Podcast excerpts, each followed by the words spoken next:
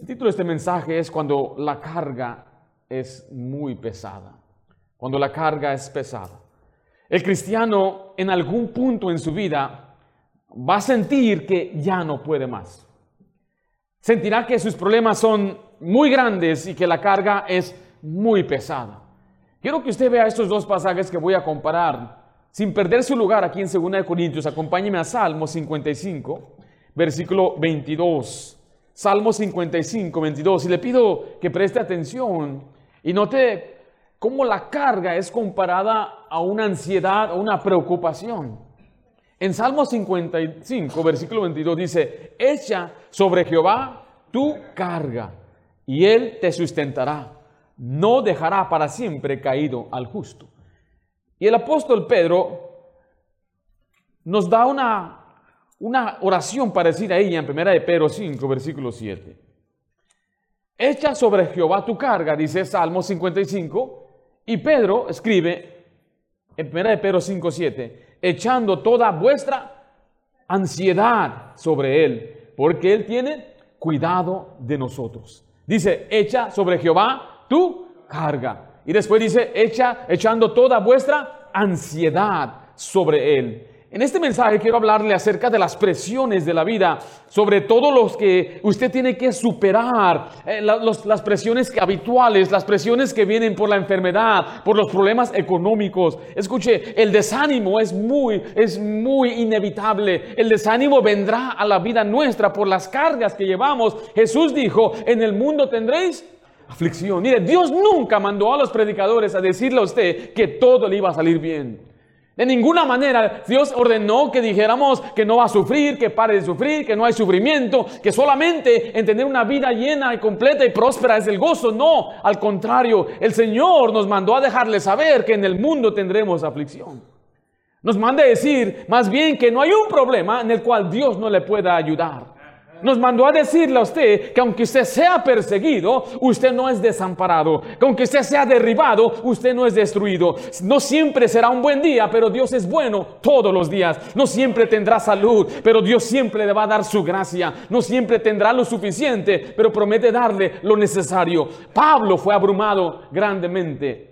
En versículo 8 dice de esta manera, porque hermanos no queremos que ignoréis acerca de nuestra tribulación que nos sobrevino en Asia, porque fuimos, note esta frase, abrumados como sobremanera. Esa palabra abrumar significa agobiar con cargas. Agobiar es una molestia, una fatiga.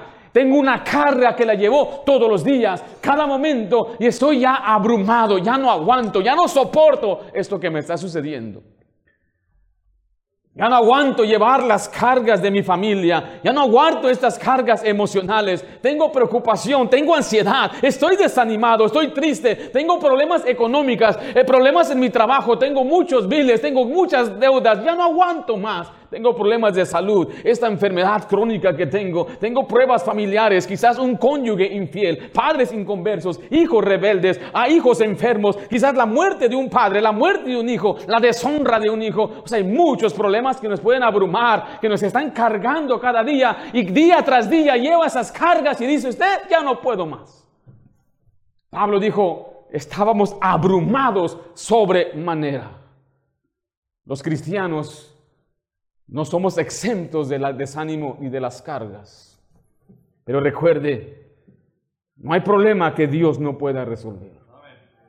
No hay montaña que Dios no pueda mover. No hay oscuridad que Él no pueda alumbrar. No hay corazón herido y dolor que Él no pueda sanar. No hay problema en su hogar que Dios no pueda resolver. No hay un hijo rebelde que Dios no pueda conmover. Y no hay cristiano caído que Dios no pueda levantar. Y no hay familia perdida que Dios no rescate. Quiero convencerle en esta noche que Dios es bueno. Dios es muy bueno. Que cuando se encuentre en la sombra de valle de muerte, cuando se encuentra rinconado y atrapado, cuando se esté hundiendo en las angustias de la vida, sepa que hay un trono de gracia donde usted puede ir y a fortalecerse. Hay una sombra del omnipotente. Existe un castillo fuerte. Existe un alto refugio en medio de cualquier peligro. Dios es bueno. Dios siempre es bueno.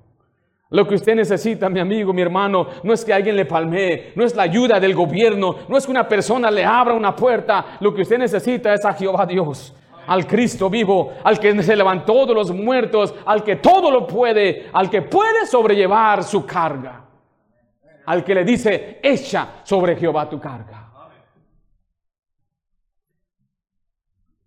Se siente abrumado, mi querido hermano. siente que quiere abandonar. Está confiando en Dios. Cuando las cargas aumenten, mayor es su gracia. Dios es bueno. Dios es bueno. Dios siempre es bueno. La carga es muy pesada, decía Pablo. ¿Cuál era el secreto de la victoria de Pablo? Cuando él experimentaba las presiones y las pruebas, su secreto era Dios. Cuando usted se encuentre desanimado y a punto de abandonar, aparte su atención de usted mismo y concéntrese en Dios. Y a partir de su propia experiencia difícil, aquí Pablo nos va a decir cómo podemos encontrar ánimo en Dios. Note conmigo en esta tarde tres sencillos recordatorios para poder sobrellevar las cargas. En primer lugar, recuerde lo que Dios es para usted. Acuérdese de Dios. 1 Corintios 1, versículo 3 dice la Biblia, bendito sea el Dios y Padre de nuestro Señor Jesucristo. Padre de misericordia y Dios de toda consolación. Comienza con la palabra bendito, alabado porque Él es Dios mismo. En tiempos de pruebas tenemos la tendencia de olvidarnos de Dios y nos olvidamos que Dios está ahí para ayudarnos y nos olvidamos que Dios es misericordioso. El pasaje dice, Padre de misericordias. En tiempo de pruebas, recuerde que Dios es misericordioso. Mucha gente se queja ante Dios durante las pruebas y a veces culpan a Dios por su desgracia, pero Dios es bueno. Vaya conmigo a Lamentaciones 3:22. Y quiero decirle que en su gracia Dios nos da lo que no merecemos. La Biblia nos habla de la tremenda enseñanza de la frase o la palabra gracia. Dios actuando en mi favor, dándome lo que no merezco y Dios en su gracia me salvó, en su gracia me bendice, en su gracia me da vida. Pero existe otra palabra maravillosa que es misericordia. La misericordia es que Dios no me da lo que yo merezco.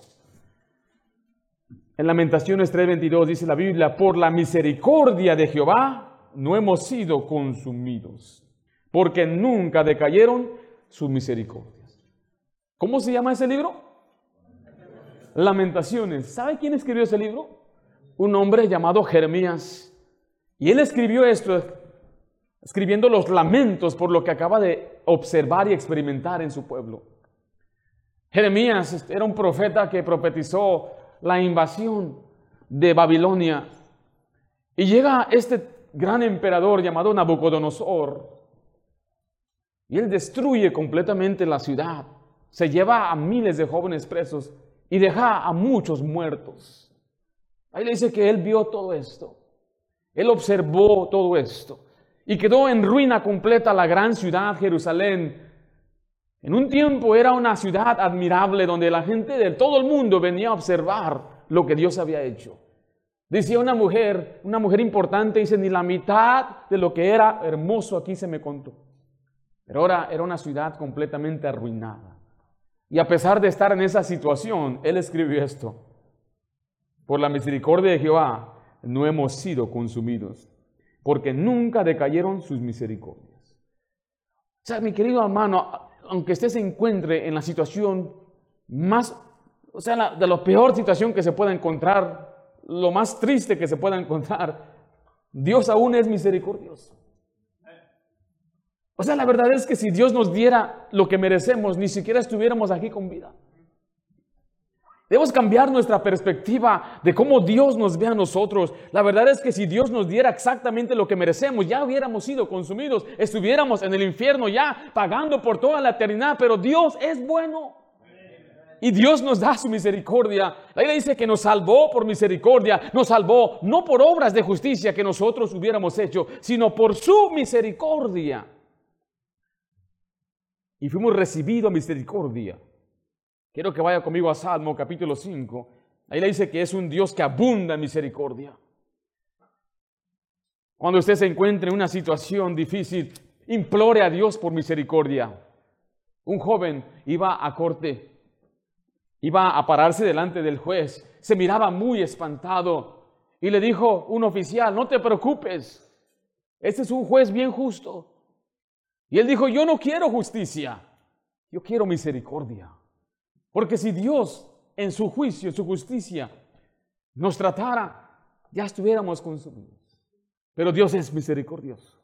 Salmo 5.7 dice, mas yo, por la abundancia de tu misericordia, entraré en tu casa. ¿Cuánta misericordia? Es una misericordia abundante. Mire Salmo 69.13. Dice, pero yo a ti oraba, oh Jehová, al tiempo de tu buena voluntad. Oh Dios, por la abundancia de tu misericordia. Se repite una vez más en el 16, respóndeme Jehová, porque benigna es tu misericordia. Nuestro Dios es muy misericordioso. Le leo lo que dice Lamentaciones 3:32, antes se aflige, también se compadece según la multitud de sus misericordias. En su misericordia nos ayuda, nos fortalece. En Salmo 106, versículo 7, vemos que el problema es que nosotros nos hemos olvidado de la misericordia de Dios. Usted note las cartas de Pablo, siempre que inicia, dice gracia, misericordia y paz. Es algo que usted constante debe estar pensando en la misericordia de Dios. En Salmo 106, 7 dice, nuestros padres en Egipto no entendieron tus maravillas, no se acordaron de la muchedumbre de qué dice de tus misericordias. Cuando usted se olvida de la misericordia de Dios, usted deja de servir a Dios, deja de tener un, un, servicio fervoroso hacia Dios. Por eso nos dice en Romanos 12, Pablo implora por las misericordias de Dios, os ruego, dice, que presentemos nuestro cuerpo en un sacrificio vivo, es por la misericordia de Dios en tiempo de su prueba, alabe a Dios por su misericordia y ruéguele que le dé más de ella en tiempo de su prueba. Regresando a 2 Corintios capítulo 1, recuerde quién es Dios para usted. Dios es misericordioso, pero Dios es nuestro consolador. Nuestro Dios nos consuela. 2 Corintios 1.3 dice, bendito sea el Dios y Padre de nuestro Señor Jesucristo Padre de misericordia. ¿Y qué dice la última frase ahí? Dios de toda consolación. La Biblia dice que Jehová, nuestro Dios, es el Dios de todo consuelo. ¿Qué significa todo? Para consuelo es proporcionar ayuda a una persona para soportar una pena, un disgusto. Es aliviar la pena, aflicción, es dar aliento, es confortar, es fortalecer. En Isaías 66, 13 dice, como aquel a quien consuela a su madre, así os consolaré yo a vosotros y en Jerusalén tomaréis consuelo. El Señor dice, consuela en todo. ¿Qué es todo? Cualquier carga, cualquier problema, cualquier dolor de corazón, Dios dice, todo. En 2 de Tesalonicenses 2.16 dice, el mismo Señor Jesucristo nuestro, Dios nuestro Padre, el cual nos amó y nos dio consolación eterna y buena esperanza por gracia. El consuelo empieza en la salvación. Una consolación, ¿qué dice el pasaje? Una consolación eterna. Yo tengo ese gran consuelo sabiendo que mi alma es salva. Iré al cielo. No por ser bueno, no por merecerlo, no porque yo haya hecho algo digno de Dios. Mi propia justicia no me puede salvar. Y nadie en esta tierra, ni una sola persona, los ocho mil millones de personas que ahora se encuentran en la tierra, pueden pararse delante de Dios y exigir o pensar o creer bíblicamente que ellos pueden salvarse por ser buenos. Ahí le dice, como está escrito, no hay justo ni a un uno. Y Dios demanda santidad. porque la medida de Dios es Jesús.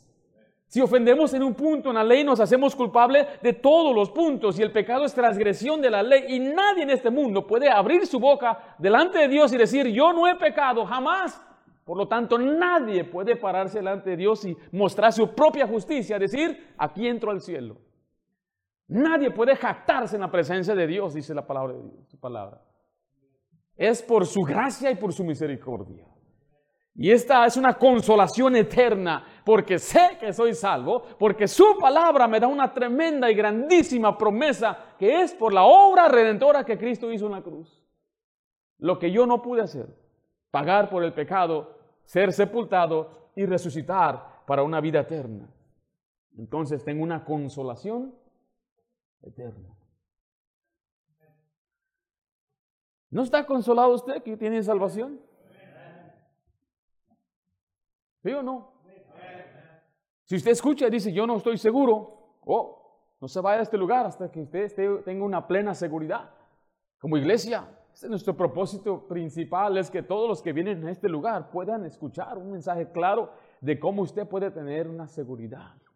Pero ahora los que tenemos esa seguridad, tenemos un consuelo. Hablo con algunos hermanos y hermanas de nuestra iglesia que pues vienen de otro fondo, donde siempre constantemente le decían, y cuida tu salvación y persevera, y si no estás guardando, y me dicen, pastor, yo no tenía paz, yo no podía descansar, uno siempre está preocupado, ¿cómo sé si la perdí? ¿Cómo sé si la tengo? Pero ahora cuando comprenden el Evangelio bíblico, tienen un consuelo, es un consuelo eterno.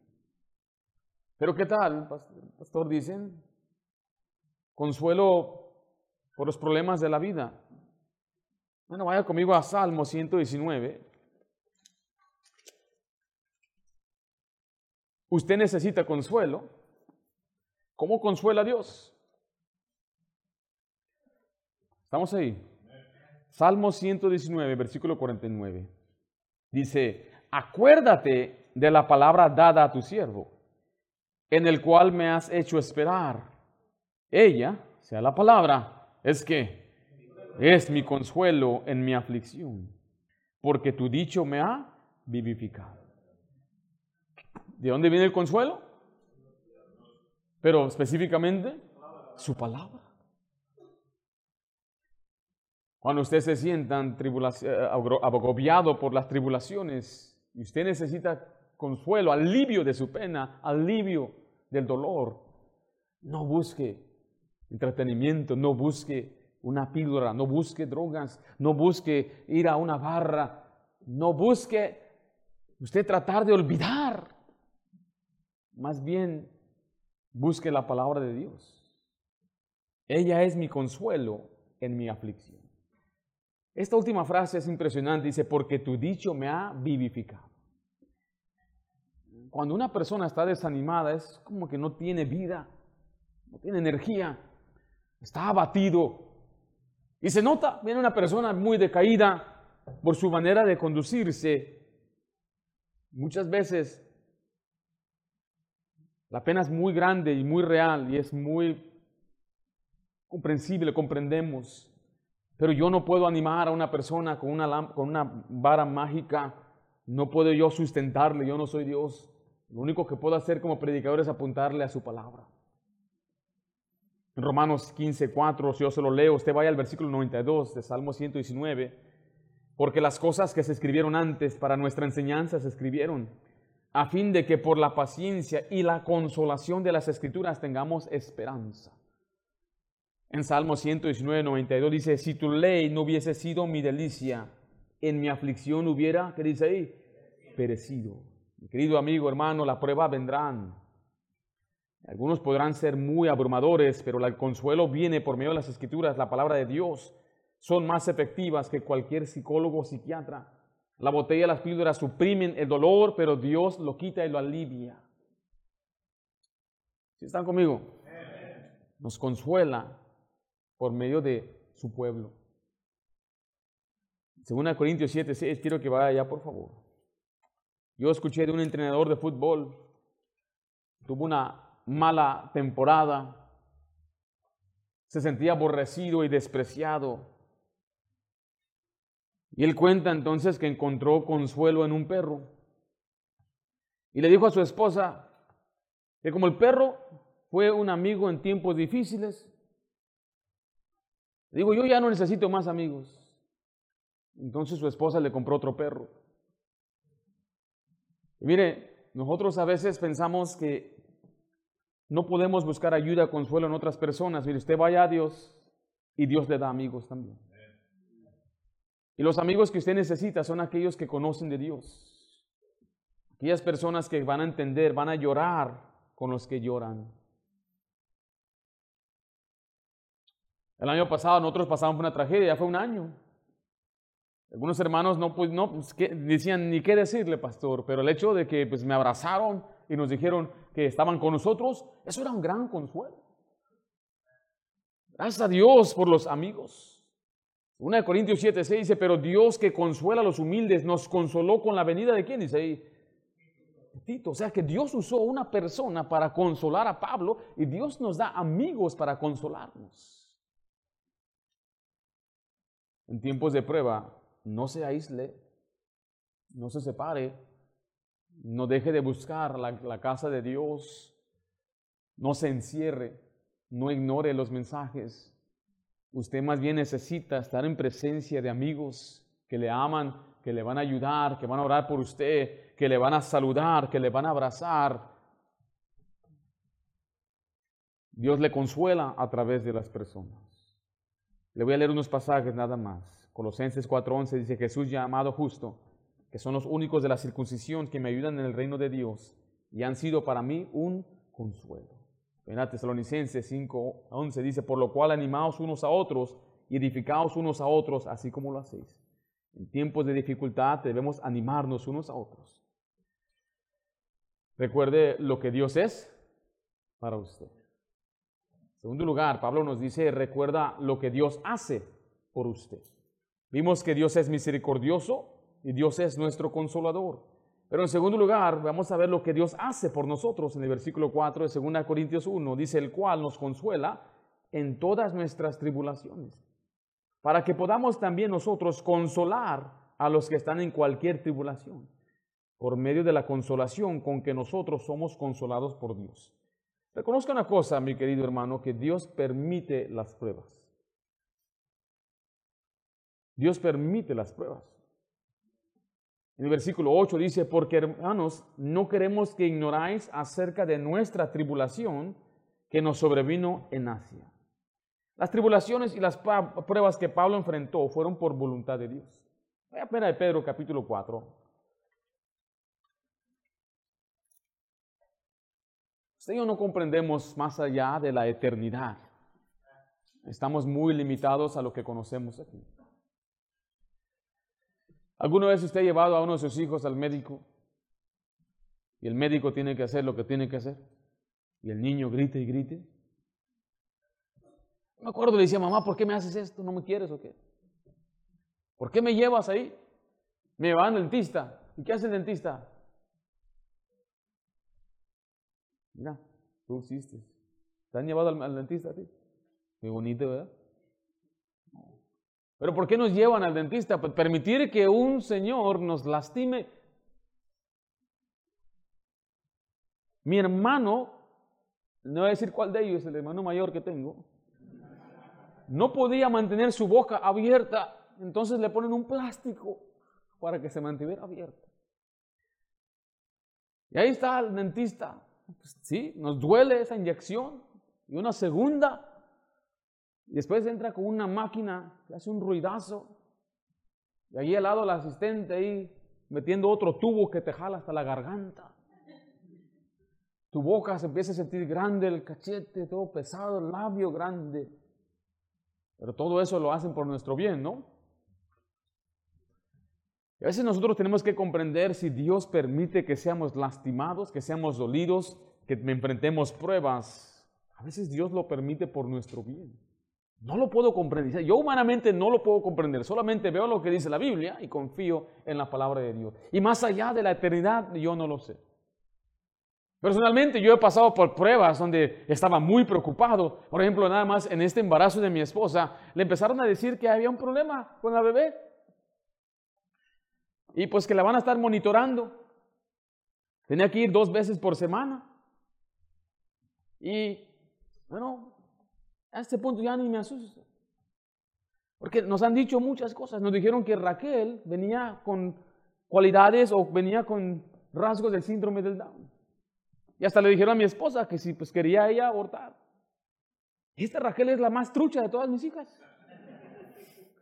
Ella me dice que se llama Raquel, se llama Rachel en inglés. Todas ellas tienen nombre en inglés.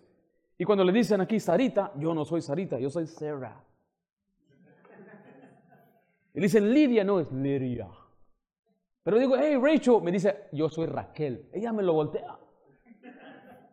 Y ve a las hermanas y dice, esta hermana solamente habla español y le habla en español. Y esta hermana habla inglés y le habla inglés. Pero me dijeron a nosotros que ella venía con problemas del síndrome del Down.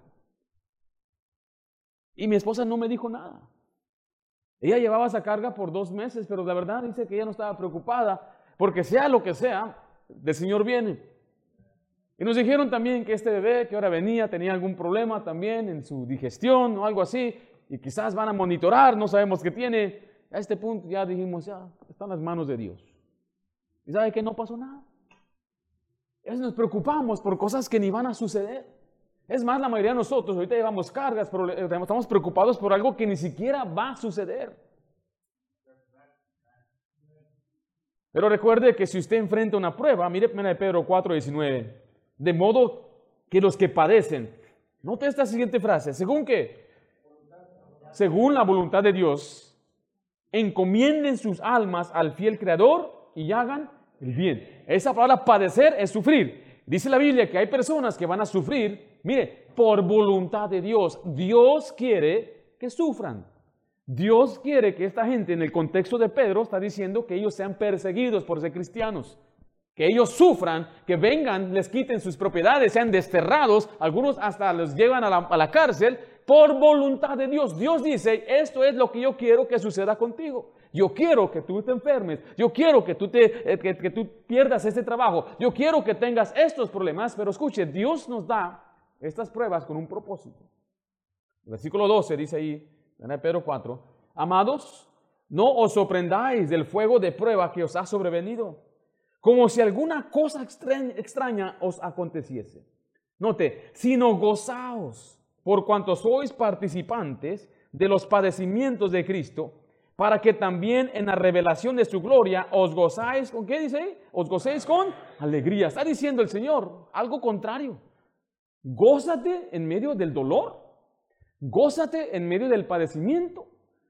En Santiago dice, cuando os encontréis en diversas pruebas, tenemos que gozarnos. Pero note por qué le está diciendo esto, porque aquí ellos van a comprender algo, van a comprender la gloria de Dios. Pablo decía, yo quiero conocer mejor a Jesús. Pero ¿sabe cómo Pablo cómo describía conocer a Jesús? Sufriendo como Él. O sea, es impresionante decir, yo quiero ser como más, oh, ¿quieres ser más como Jesús? Aquí te va el sufrimiento. No, no, no, no, yo no quiero sufrir. No, no, esa es la manera de, poder conocer más a Jesús. Es entender y comprender lo que Jesús tuvo que hacer y que vivir siendo Dios perfecto. Él sufrió, fue, padeció. Dice, no te sorprendas.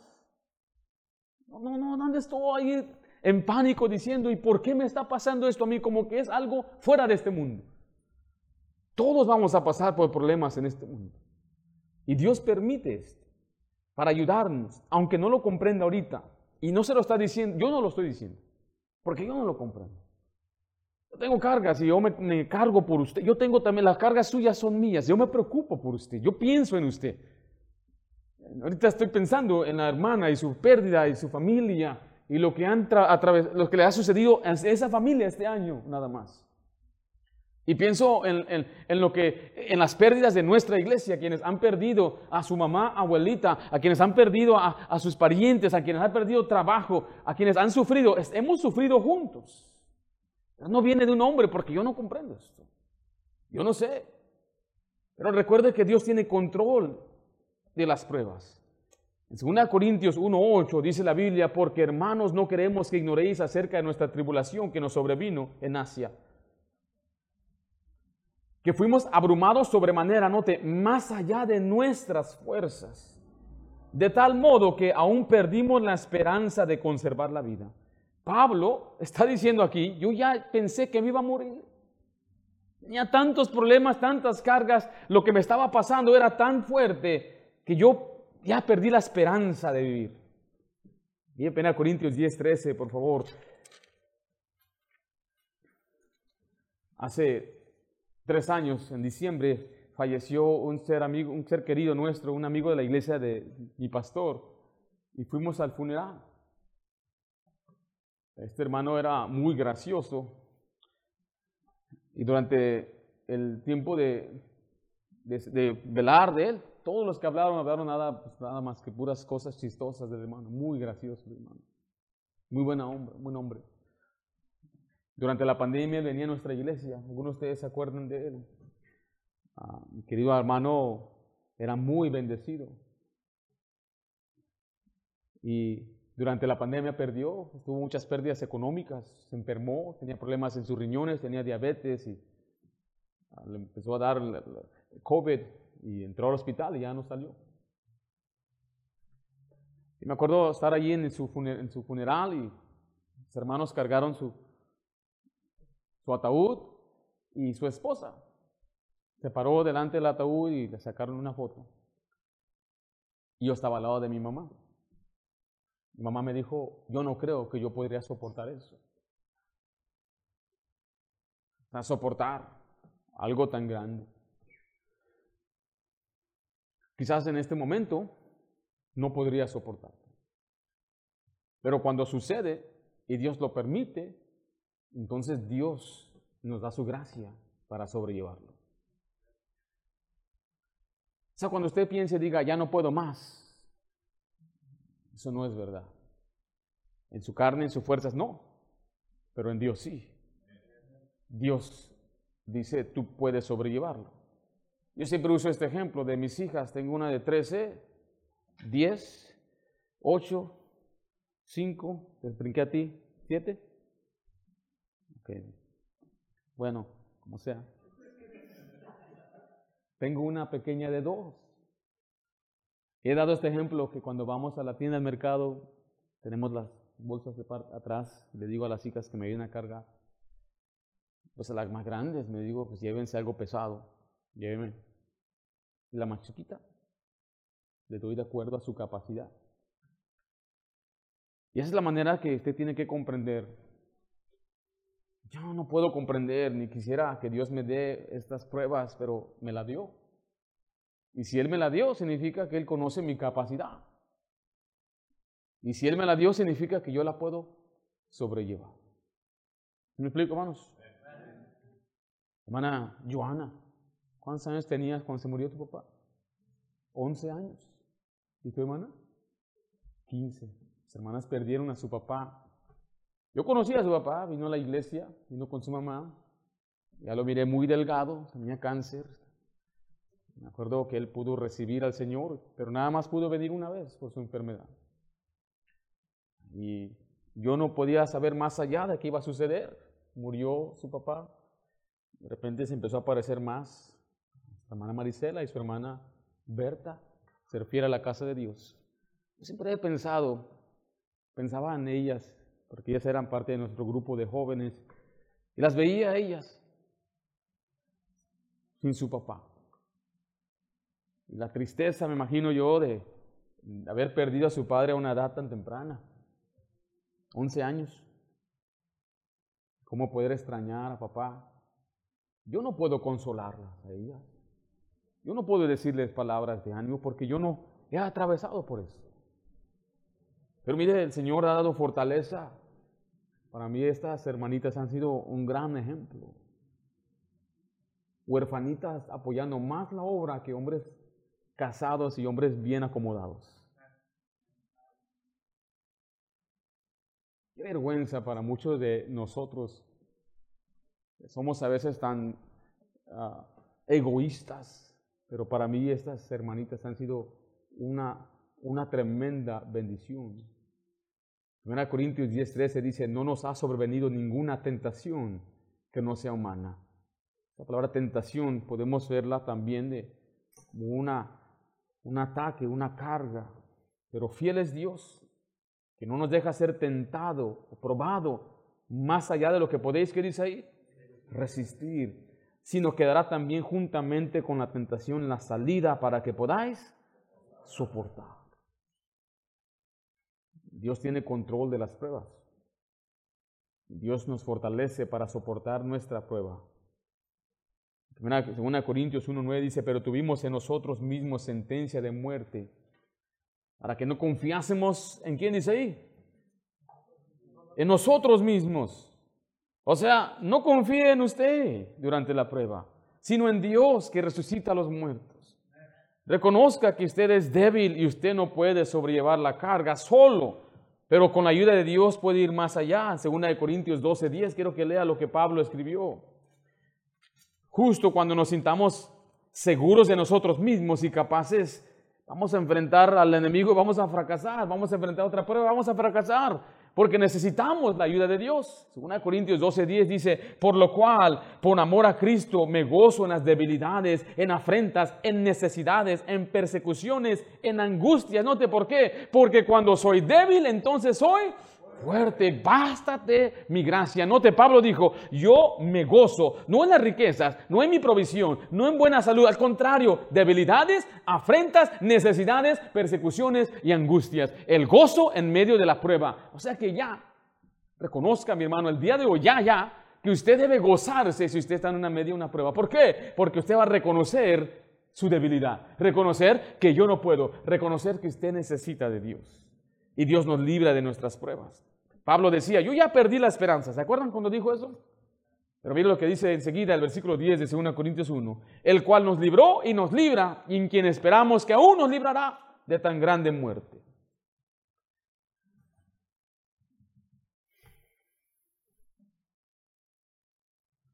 ¿Y qué sucede cuando usted camina bien con Dios? Dice enseguida, en 2 Corintios 1.11, estamos ahí cooperando también vosotros a favor vuestro con la oración. Note, para que por muchas personas, ¿qué dice ahí? Sean dadas gracias a favor nuestro por el don concedido a nosotros por medio de quién? Muchos. Ana Antonia, oramos por usted, ¿se acuerda? El Señor le bendijo. Cuenta la hermana que los doctores no saben qué pasó. Usted y yo sabemos qué pasó, ¿verdad?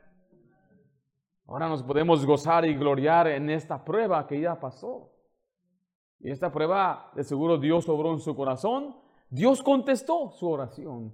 Y ahora nos podemos gozar y alegrar. La hermana Elsie tiene dos hijos eh, que tienen un oído en su corazón. Tiene un hijo mayor grande y una pequeñita aquí está sentada. Me contaba el hermano Oscar, tiene un oído en su corazón. ¿Se acuerda, hermano Oscar, cuando me contaba? Un día vino hermano Oscar sorprendido como que Dios existía. Era nuevo en las cosas de Dios. Fue en verdad el primer milagro yo creo que experimentó siendo ya un cristiano. Ese oído se cerró. Y le decían, ese oído se va a cerrar, pero con el tiempo, quizás cuando sea adolescente. Y me acuerdo bien que oramos por, eh, por eh, su hija y pedimos que Dios bendiciera a Chelly y que le fortaleciera, le ayudara. Y me cuenta que, que yo hasta me puedo, yo quisiera haber grabado eso. Porque me dice que sacaban el papel, entraban y salían y no podían confundir, pero no, este no es, vamos a hacer otro scan, no puede ser, pero ¿cómo pude ser? Yo estaba acá atrás. Yo sé cómo pude ser. Esta prueba ayudó que su nombre sea glorificado.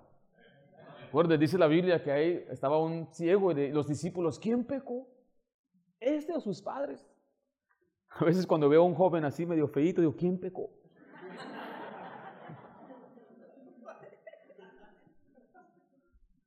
Los discípulos ahí con los fariseos, de seguro, Él está así por castigo de Dios. Y dijo el Señor, no es que haya pecado Él ni sus padres. Hay veces que una persona tiene que atravesar por pruebas para que Dios glorifique, sea glorificado. Si su hijo se fue, usted ore, cuando Él regrese, Dios va a ser glorificado. Si usted está enfermo, vamos a orar que Dios bendiga y Dios se va a glorificar en usted. O sea, los problemas están para que Dios sea glorificado. No se desanime, no cuestione a Dios, glorifique a Dios. Dios, nos, Dios es glorificado a través de nuestras pruebas. Cuando las cargas son demasiadas, recuerde lo que Dios es para usted. Recuerde lo que Dios hace por usted. número tres, recuerde lo que Dios hace a través de usted. Regresemos a 2 Corintios 1, versículo 4. El cual nos consuela en todas nuestras tribulaciones, para que podamos también nosotros consolar a los que están en cualquier tribulación, por medio de la consolación que nosotros somos consolados por Dios. En tiempos de sufrimiento, la mayoría de nosotros somos propensos a pensar solo en nosotros mismos y olvidar a los demás. Nos convertimos en cisternas en lugar de canales. Sin embargo, una de las razones de las pruebas es que usted y yo podamos aprender a ser canales de bendición para consolar y animar a otros. Porque Dios nos ha consolado a nosotros para que nosotros podamos consolar a otros. Así que aprendamos a animar, nos animamos y consolamos unos a otros.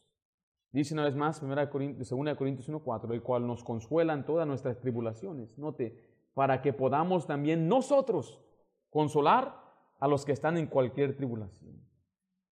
¿Sí vio ahí, mi hermano? Muchos de esos principios yo los aprendí hace años. Quiero decir que más o menos tenía 19 años cuando este principio lo aprendí. Que si Dios permite que yo atraviese por una tragedia cual yo no puedo cambiar, es para que yo aprenda a consolar a otros. Verdad, yo me siento mal, muy mal. Porque yo escuchaba siempre y perdió a su bebé. Tuvo un aborto, fue accidente y se murió el bebé y ya no está. Ya, no está. Yo veía a, las personas lamentarse. Pues yo no sabía qué se sentía eso. Íbamos a los funerales y veía una cajita pequeñita así. Se me hacía bien extraño personalmente poder yo y consolar a una persona. Yo pensando, pues nunca lo sostuvieron, nunca lo conocieron. Puedo preguntar a las hermanas aquí, ¿quiénes de ustedes quizás perdieron un bebé? ¿Habrá una hermanita aquí que haya perdido un bebé? Uno. Fuimos al funeral de un amigo en la iglesia de Pastor Ayala, hermano Oscar Ramírez, y, y sí, ahí estaba una vez más la cajita. Y cuando yo vi la noticia de nuestro bebé, de la, Edward Syndrome o la Trisomy 18, eso me alarmó mucho, porque apareció ahí unas letras rojas, le llamó la, la, enfermera y le, empezó a contar a mi esposa que quizás es un accidente, perdón, es un error y, y, con el tiempo quizás va a cambiar las cosas. Acá nos dijeron, eso nos pasó a mí, no pasó nada. Empecé a ver cómo se desarrolla esta enfermedad, que el bebé muere en el vientre.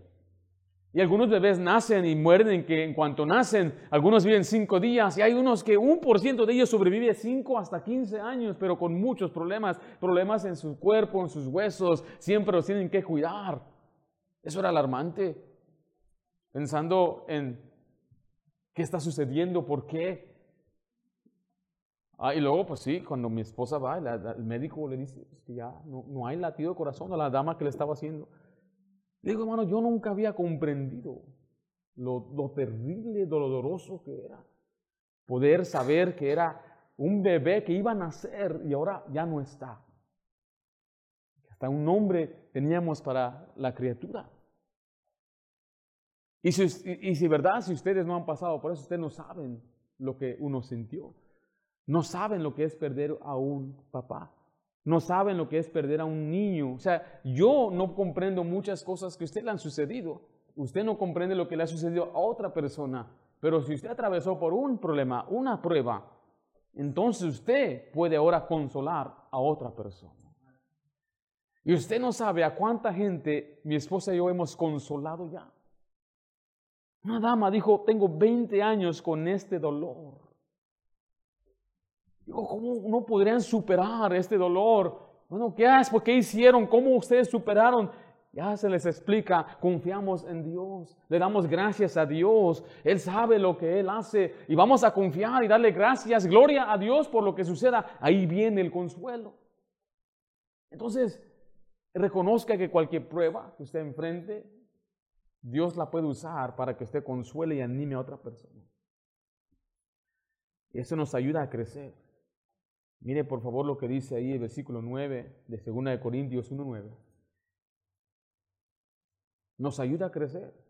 Pero tuvimos en nosotros mismos sentencia de muerte, note, para que no confiásemos en quiénes, en nosotros mismos, sino en quién, Dios. O sea, está diciendo durante esta prueba, ya no, ya no voy a confiar en mí mismo, voy a crecer en mi fe, voy a confiar en Él.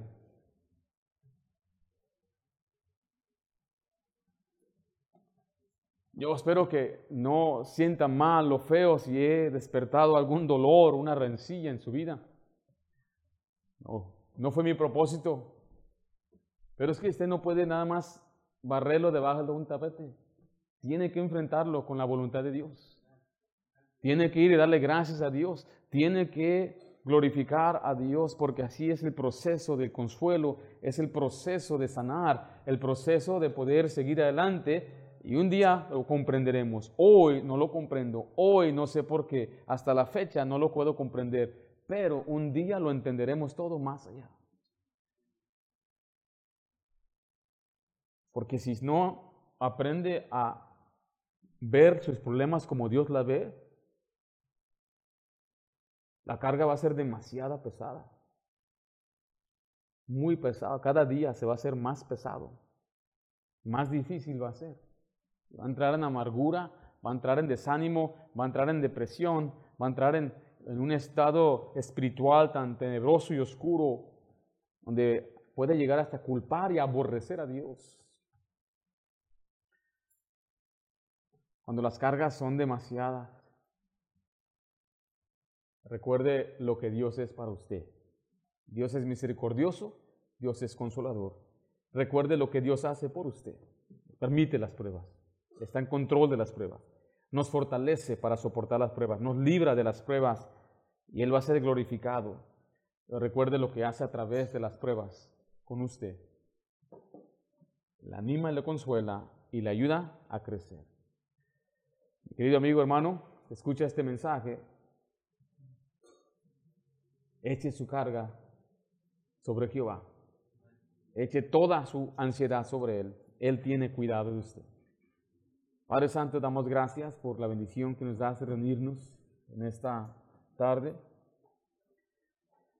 Yo ruego, Dios, que tú lleves mis cargas, hecho sobre ti mis ansiedades, Señor. Yo como hombre también reconozco, aún siendo líder de la iglesia, mis hermanos sepan que yo también tengo cargas, tengo preocupaciones, y hay momentos, puntos débiles en mi vida en el cual yo debo reconocerte, Señor.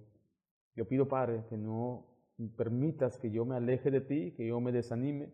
Yo ruego siempre, Padre, que mantengas a mi esposa animada, que mantengas siempre a mi esposa con una confianza fuerte en ti, que mis hijas, Señor, puedan confiar en ti. Debemos reconocer, Padre, que en este mundo tendremos mucha aflicción. Esta vida es una vida del hombre va a sufrir desde nuestro nacimiento hasta que moramos. Y Señor, eh, nos da mucha tristeza escuchar tragedia tras tragedia, problemas y pruebas, pero es parte de la vida. Y damos gracias que no somos como el mundo, que no tenemos esperanza y no tenemos a quién acudir. Gracias por el consuelo eterno que nos das. Gracias por la fortaleza que nos das. Y gracias, Padre, por las pruebas que sin duda nos han hecho mejores. Nos han hecho cristianos humildes. Nos has hecho hombres y mujeres que confiamos más en ti. A ti sea la gloria, Padre, porque aún en la eternidad, hasta la eternidad vamos a entender y comprender por qué. Pero hoy, Señor, pedimos que tú alivianes la carga y que tú, Señor, lleves nuestras preocupaciones. Gracias, Padre, por ello. En nombre de Cristo Jesús. Amén.